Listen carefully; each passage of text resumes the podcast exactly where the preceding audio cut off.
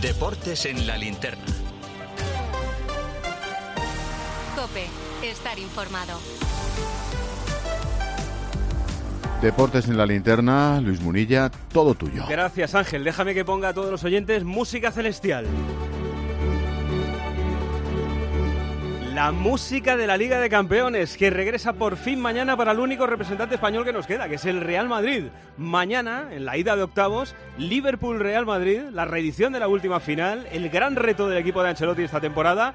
El Real Madrid que está ahora mismo entrenándose en Old Trafford en la previa del partido, Miguel Ángel Díaz.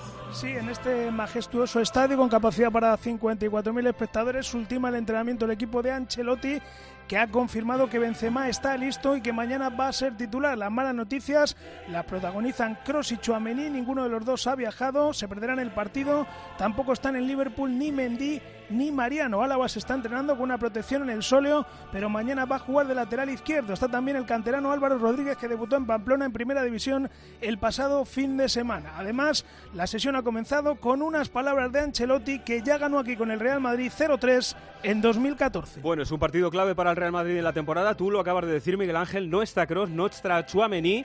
¿Tiene un problema el Real Madrid en el centro del campo? No lo sabemos. Pero la pregunta es, Miguel, ¿cuál va a ser o cuál puede ser el centro del campo de mañana? Bueno, Ancelotti ha reconocido que tiene una duda. Normalmente en partidos grandes suele apostar por cuatro centrocampistas, así que lo normal es que Camavinga, Ceballos y Modri jugaran en el centro del campo y que Valverde actuara en punta con Benzema y con Vinicius. Otra opción sería apostar por tres delanteros. En ese caso, Valverde se retrasaría al centro del campo para jugar con Modric y con Camavinga y arriba jugarían Rodrigo o Asensio, Benzema y Vinicius. Ancelotti bromea con su duda y confirma que la transición en el centro del campo va por buen camino. Es lo que estoy pensando y lo pensaré hasta mañana. Esto es, el, es la duda, o tener un equipo un poco más controlado atrás o, tener, o meter un equipo un poco más contundente enfrente. Esto es la duda que tengo. Eh. Me preocupa esto no porque creo que, creo que los jugadores que han reemplazado a Tony y a Ochoamini lo han hecho muy bien en los últimos partidos, entonces tenemos total confianza en la plantilla. En, en lo que van a reemplazar los dos en el partido de mañana. Se supone que mañana va a ser Modric un jugador muy importante en el esquema de Ancelotti, pero había muchas ganas de escuchar a Luca Modric sobre su estado actual. ¿Qué ha dicho Carlos Ganga? Hemos visto a un Luca ilusionado y motivado con esta eliminatoria de Champions. Dice el croata que está mejorando después del Mundial y que está volviendo a su nivel, aunque reconoce que debió hacer una apuesta a punto especial cuando regresó de Qatar en lugar de jugar directamente con el Real Madrid. También asegura que su competencia, los jóvenes como Camavinga, Valverde o Ceballos, lo están haciendo muy bien y para los que dudan que Modric y Kroos puedan seguir jugando en el mismo once, Modric recuerda todo lo que han ganado juntos. No me molesta porque, por ejemplo, que Tony y yo no podemos jugar juntos. Antes del Mundial jugábamos juntos y, estábamos haciendo muy bien. Después del Mundial parece que no, no podemos. Llevamos muchos años juntos y hemos perdido y antes jugando juntos y hemos ganado mucho jugando juntos. Así se presenta el partido para el Real Madrid, ya decimos un partido clave. Está Manolo Lama que narra mañana en Manchester. Manolo, la pregunta es, ¿se juega la temporada el Real Madrid ante el Liverpool? Bueno, decir que se juega la temporada es una exageración, pero que es evidente que la competición del Real Madrid es la Champions. Que el Madrid ha puesto todos los huevos en la cesta del Campeonato de Europa es real, porque ocho puntos de diferencia con el Barça son muchos puntos. Y al Madrid ganar una Supercopa de España, ganar un Mundialito, ganar una Copa del Rey, no le vale para llenar el estómago. Hay dos grandes competiciones, Liga y Champions. La Liga la tiene complicada. Por tanto, mañana no sé si se juega toda la temporada pero desde luego que parte bella sí. Y el rival, el Liverpool de Jurgen Klopp, en horas bajas, ¿cómo llega, cómo se presenta mañana en el partido ante el Madrid, Anacha Rodríguez? Pues podría decirse, Muni, que ha enderezado el rumbo del Liverpool en los últimos 10 días con las victorias ante el Everton y el Newcastle en la Premier. Además, Klopp ha recuperado a jugadores importantes como Van Dijk, Diego Llota o Firmino. A pesar de las altas y de la recuperación y de la mejoría en los resultados, Klopp sabe que para eliminar al Real Madrid su equipo tiene que rayar la perfección. We need to play a super game. Necesitamos jugar un super partido. Necesitamos dos super partidos, siendo honesto, para poder pasar de ronda. No tengo ningún problema con eso, porque si no juegas mejor no tienes oportunidad de clasificarte. El Real Madrid no tiene que jugar mejor para poder pasar. Eso es una diferencia, es bastante especial. Pero yo no puedo esperar. Pregunta también para Guille Uzquiano. ¿Te parece, Guille, que a pesar de las últimas victorias de Liverpool, es el peor Liverpool de los últimos tiempos? Pues por resultados seguramente sí. Un equipo que ha ganado la Premier hace no mucho, después de 30 años de ausencia, que ha llegado a un par de finales de Champions, la última sin ir más lejos, y que esta temporada ha tenido muchos problemas eh, de resultados, pero también de juego, y además de lesiones. Eso sí, ha recuperado prácticamente ya a todos los jugadores que estaban fuera y ha ganado un par de partidos consecutivos. Sí que está un poco mejor que hace dos semanas, pero seguramente su peor momento en varios años. Partidazo el de mañana Liverpool-Real Madrid, la reedición de la última final de la Liga de Campeones, pero atención porque hoy Modric no solamente ha hablado de su estado de forma, sino también de futuro, Miguel Ángel Díaz. Sí, el croata ha puesto las cartas boca arriba, asegura que de momento el club no le ha hecho ninguna propuesta de renovación, que pase lo que pase, su relación con el Real Madrid no va a sufrir ningún problema. Además, no vincula su futuro al de Bellingham. Dice que va a seguir jugando con Croacia hasta junio y que luego decidirá si sigue o no con la selección. Y además ha dicho que para renovar nadie le ha dicho que tenga que dejar la selección. Lo que ha dejado claro Modric es que no admite regalos y que si renueva se lo quiere ganar en el campo. Sobre mi renovación, no te puedo decir nada porque no ha, no ha hablado con el club todavía. Si el club piensa que merezco seguir, me gustaría, pero solo por merecimiento, no por regalar por mi historia lo que ha hecho aquí. E, eso no. Gran jornada de Champions mañana y pasado. Habrá que esperar hasta dentro de dos semanas para ver la vuelta entre el Bayern Múnich y el Paris Saint Germain. Pero la pregunta hoy a del Madrigal es si Neymar se puede perder ese partido. Sí, sí, nos fiamos de la información de Le Parisien Munilla. Según este medio, Neymar estará entre tres y cuatro semanas de baja, en torno a un mes. Y la vuelta ante el Bayern es el miércoles 8 de marzo, es decir, en 16 días. Todavía no es oficial, pero parece que Neymar se perderá de nuevo un choque crucial de Champions por un esguince de tobillo. De la Champions al caso que está en boca de todo el mundo desde hace prácticamente una semana. El asunto, el caso Negreira, los tratos, los pagos del Barça al ex número 2 de los árbitros. Hace tiempo pero ahí está, en boca de todos. Y esto, por ejemplo, decía Xavi Hernández este fin de semana sobre cómo lo viven en el vestuario del Barça. Pues de la mejor manera posible, hasta haciendo alguna bromita, sin más de verdad, nosotros a centrarnos en lo que es nuestro trabajo, no, no lo hemos tratado, de verdad. En tema grupal, normalmente tratamos temas, este no se ha, ni se, no se ha ni hablado. Bueno, pues ojo, porque hoy Luis Basteiro ha habido nuevas revelaciones de este caso en el diario El Mundo. Revela las conversaciones internas del Barcelona después de que Hacienda solicitase en 2021 al club los pagos al que fuera número dos de los árbitros. La primera sorpresa es que estuvieron pagando a Negreira durante dos décadas sin ni siquiera contrato, con el objetivo de ocultar su relación pero lo más fuerte es la frase del jefe de administración del club, Ángel Rocamora, a los abogados contratados por el Barça. Contrato no hay, no sé si preferís decírselo a Hacienda o que nos hagamos los locos. Llevábamos días diciendo, pero qué callados están los clubes, joder, les incumbe todo esto, ¿por qué no dicen nada? Bueno, pues hoy Víctor Fernández, el Sevilla ha sido el primer club de primera en alzar la voz. Sí, eh, menos mal, para el Sevilla esto no es ningún tema de bromita, como dice Xavi. El Sevilla es el primer club que muestra públicamente su indignación por el caso Negreira. Hoy ha emitido un comunicado en el que eh, muestra, como digo, su preocupación e indignación por los datos que se están conociendo. Eh, asegura que es necesario aclarar este asunto de tanta gravedad que siembra tantas dudas sobre la integridad de la competición. También solicita a la Liga y a la Federación que promuevan y se personen en todos los procedimientos y termina el comunicado manifestando que es responsabilidad de los dirigentes favorecer el contexto para que no se ponga en duda la honestidad de las competiciones. Y no sabemos si es efecto contagio o no, pero ojo porque ya hay un segundo club que se une al Sevilla, que es el español Juan Arias. Así es, a media tarde el español se eh, emitía un comunicado en el que se mostraba alarmado ante las informaciones en relación al caso Negreira.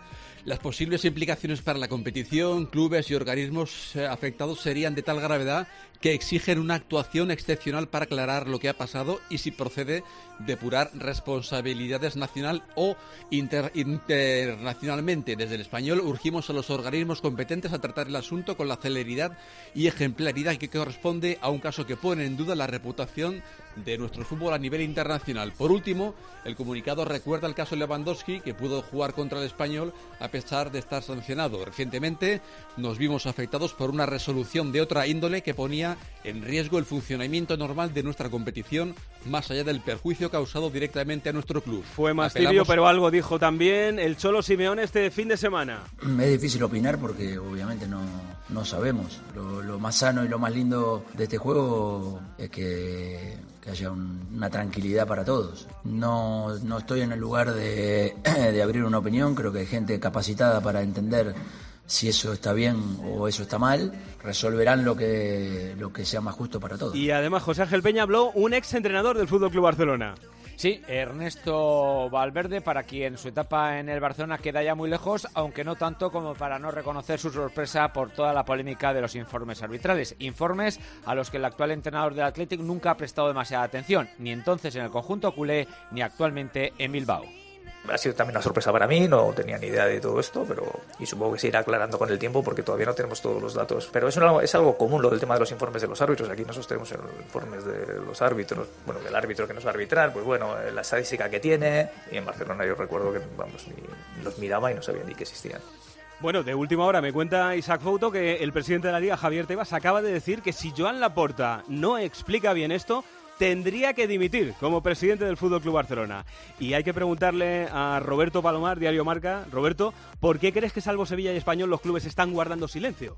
Pues el silencio de los clubes me recuerda mucho al de los ciclistas cuando hay un caso positivo dejan al culpable, entre comillas, cargar con, con la mancha y el resto todos, eh, todos callados. No entiendo muy bien, la verdad, que el resto anden en silencio. Eh, vimos el otro día como el Atlético Madrid, por una tarjeta amarilla a la Copa del Rey en el derby, eh, salió un comunicado de Gilmarín y ante esto, que es muchísimo más grave, están callados creo que hay fariseísmo y que hay un falso corporativismo o un corporativismo mal entendido y un miedo a que se les estropee el invento. Desde luego están teniendo una actuación calamitosa los clubes. Y de una polémica a otra, Vinicius, que sigue en el foco.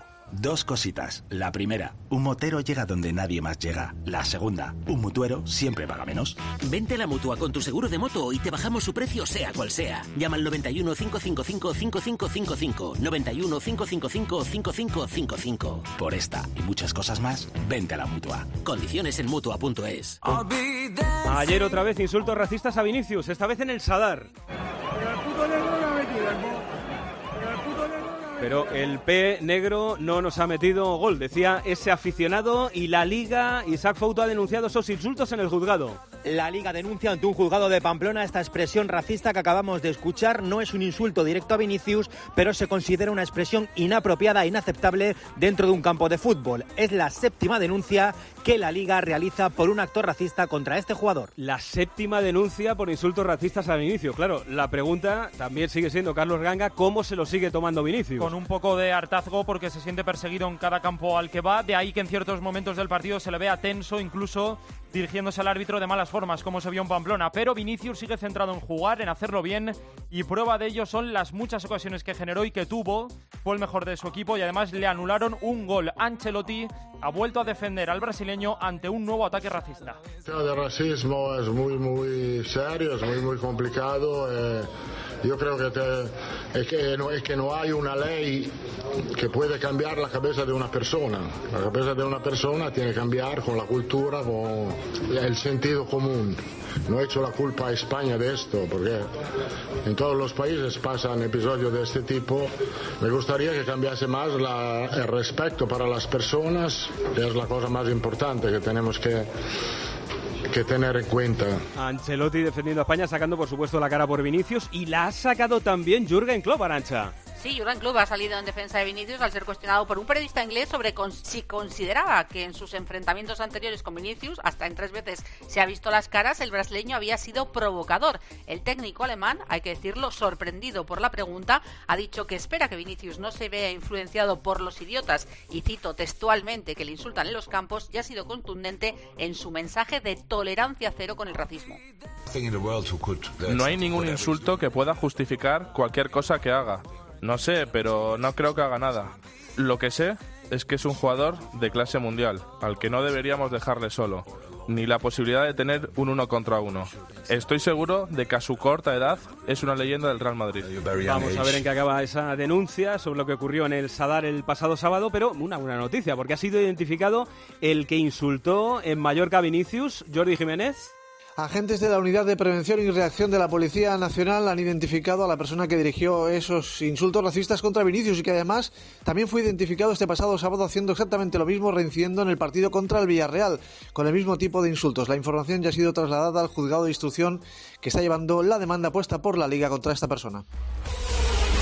Real Madrid se la juega mañana en la Champions, el jueves se la juega el Barça en la Europa League ante el Manchester United, pero de momento en la Liga arrasa. Sigue con los 8 puntos de diferencia con respecto al Real Madrid, hasta tal punto que Araujo ya no cuenta con perderla.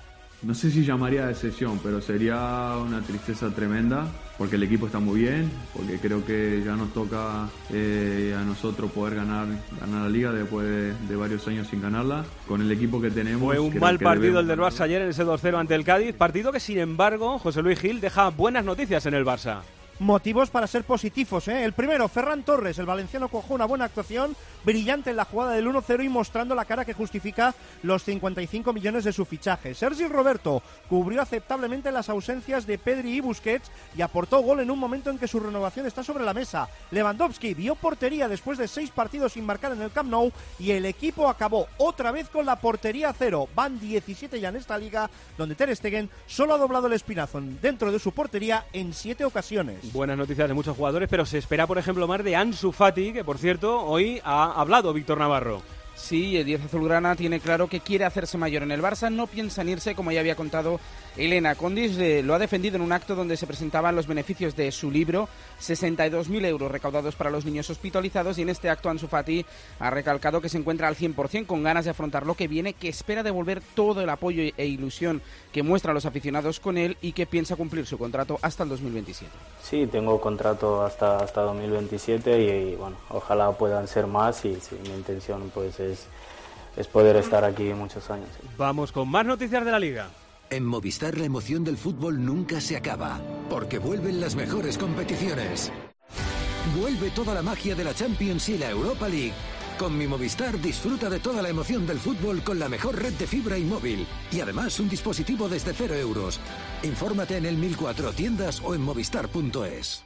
Es noticia hace tan solo unos minutos. El presidente de la Liga, Javier Tebas, ha anunciado los límites salariales de los clubes después del cierre del mercado de invierno. Foto. No está Isaac Fouto. Bueno, vamos a hablar de clubes protagonistas de esta jornada de fin de semana. Por ejemplo, el Atlético de Madrid, que ganó 1-0 al Athletic Club de Bilbao con gol de Griezmann. El francés va Griezmann. ¡Qué!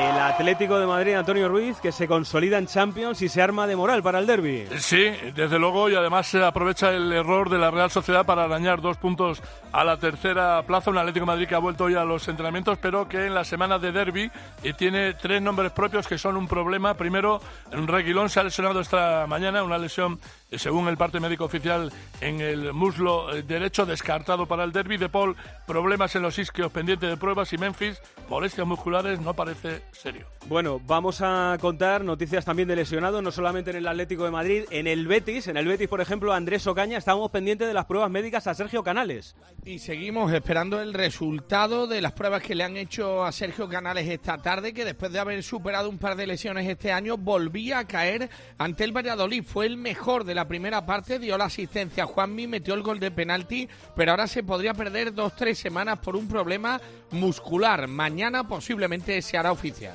Otra de lesiones en el Real Valladolid. ¿Para cuánto tiempo se ha lesionado el portero Masip, Juan Carlos Amón? La estimación es de dos meses si no hay complicaciones. Y es que el capitán del Real Valladolid sufre una lesión en la articulación de la clavícula izquierda, lo que, unido a la lesión también de Sergio Senjo, que no acaba de recuperarse, parece va a poder dar la alternativa definitiva al canterano Álvaro Aceves, que ya tuvo que debutar en Sevilla. Un grande que está haciendo por recuperarse, en este caso no un jugador, sino un club, es el Sevilla, que ha puntuado este fin de semana en Vallecas antes de la vuelta de la Europa League en Eindhoven, Víctor Fernández. Sí, y como comentas, eh, Munilla, algunos siguen pensando que este Sevilla es un equipo poderoso, pero la realidad es muy distinta. Se plantó en Vallecas con bajas y peleando por alejarse de los puestos de descenso. Por eso eh, la realidad de este Sevilla es distinta y por eso el punto es eh, bien recibido en el Sánchez Pizjuán. San Paoli está satisfecho por la reacción que ha tenido este equipo en las últimas semanas.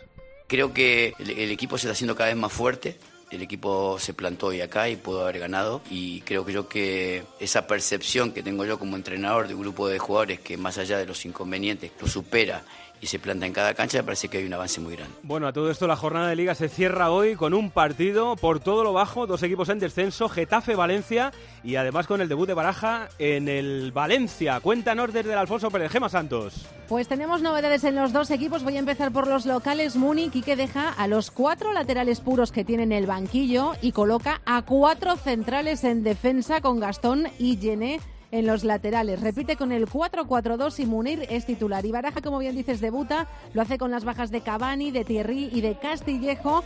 Regresa Paulista al 11 y confía hoy la delantera Che a Hugo Duro y a Kluivert. Lo contamos ahora en tiempo de juego en Copemar desde las 9 de la noche con la dirección de Erifrade y hablando de los equipos de abajo, el Cádiz hay que decir Rubén López que a pesar de la derrota dejó buena imagen en el Camp Nou. Los amarillos se fueron vacío de puntos del Camp Nou, pero llenos de optimismo y de buenas sensaciones para luchar por la permanencia y la salvación. Gran partido del equipo cadista que en la segunda parte fue muchísimo mejor que el Barcelona y tuvo las mejores ocasiones del encuentro y también un gol que debió subir al marcador, un gol mal anulado a Roger por una falta de Fali a Ter Stegen que realmente no existió.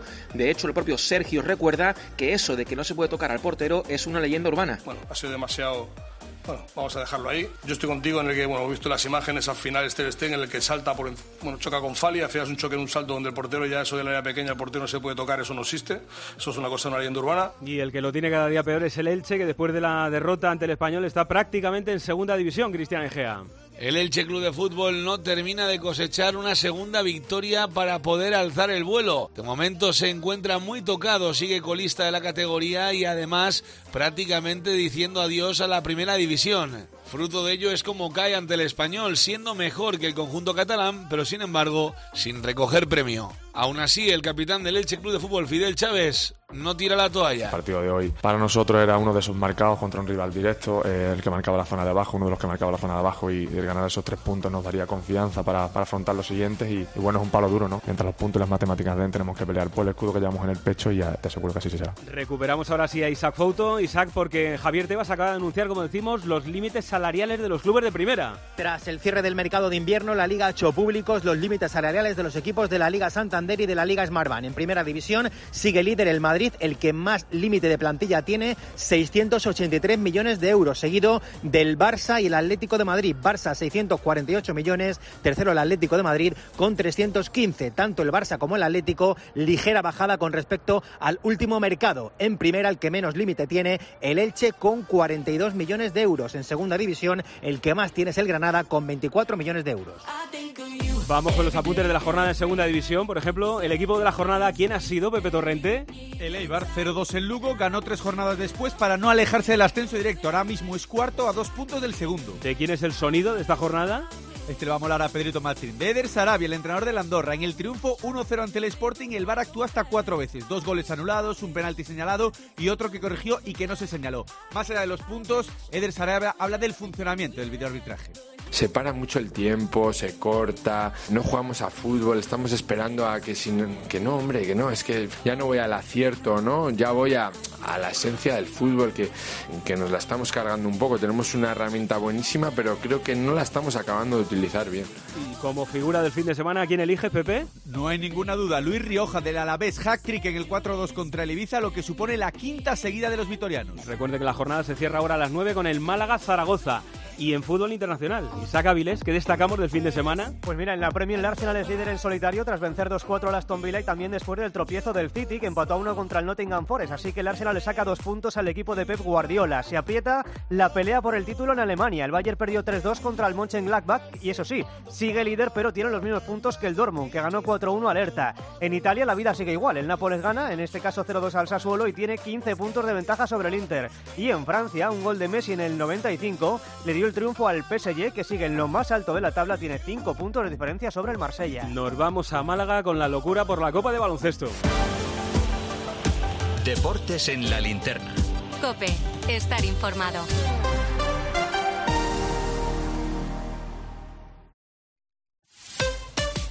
Escuchas Cope. Y recuerda, la mejor experiencia y el mejor sonido solo los encuentras en cope.es y en la aplicación móvil. Descárgatela. Dobla tu ahorro con Ocasión Plus. Hasta 6.000 euros de descuento en 7.000 coches. Y ahora con la mejor financiación del mercado, al 6,90%. Somos imbatibles. Ocasión Plus, ahora más cerca que nunca. Más de 60 centros a nivel nacional. Localiza tu centro más cercano en ocasiónplus.com. Abierto sábado y domingo. La vida siempre nos pone a prueba. Por eso en PSN Previsión Sanitaria Nacional hacemos más fáciles los momentos difíciles. Protege tu futuro y a los que más quieres con la mutua en la que confían los profesionales universitarios desde hace más de 90 años. PSN Previsión Sanitaria Nacional. Aseguramos sobre valores. Si crees que al girar la esquina te espera la playa y no la boca del metro, si sueñas que al final de la cuesta verás una puesta de sol sobre el acantilado, tú tienes ganas de verano. Anticípate y aprovecha las mejores condiciones con la garantía de Halcón Viajes. Mejor precio garantizado y seis meses de financiación sin intereses. Reserva ya en tu agencia o en nuestra web. De lunes a viernes, el deporte se vive en el partidazo de Cope, desde las once y media de la noche con Juanma Castaño. Esta semana, a ver si empieza mejor, ¿no? Bueno, acabó bien con el título de campeón del mundo del Real Madrid. Oh, por favor. bien. Se dice poco eso, lo de campeón del mundo de los, argentinos. Los argentinos fueron campeones del mundo y es lo mismo. Un mundial de selecciones es lo mismo que el mundial de clubes ahora mismo. De lunes a viernes, desde las once y media de la noche. La mejor información deportiva y el mejor análisis lo encuentras en el partidazo de Cope, con Juanma Castaño. El número uno del deporte.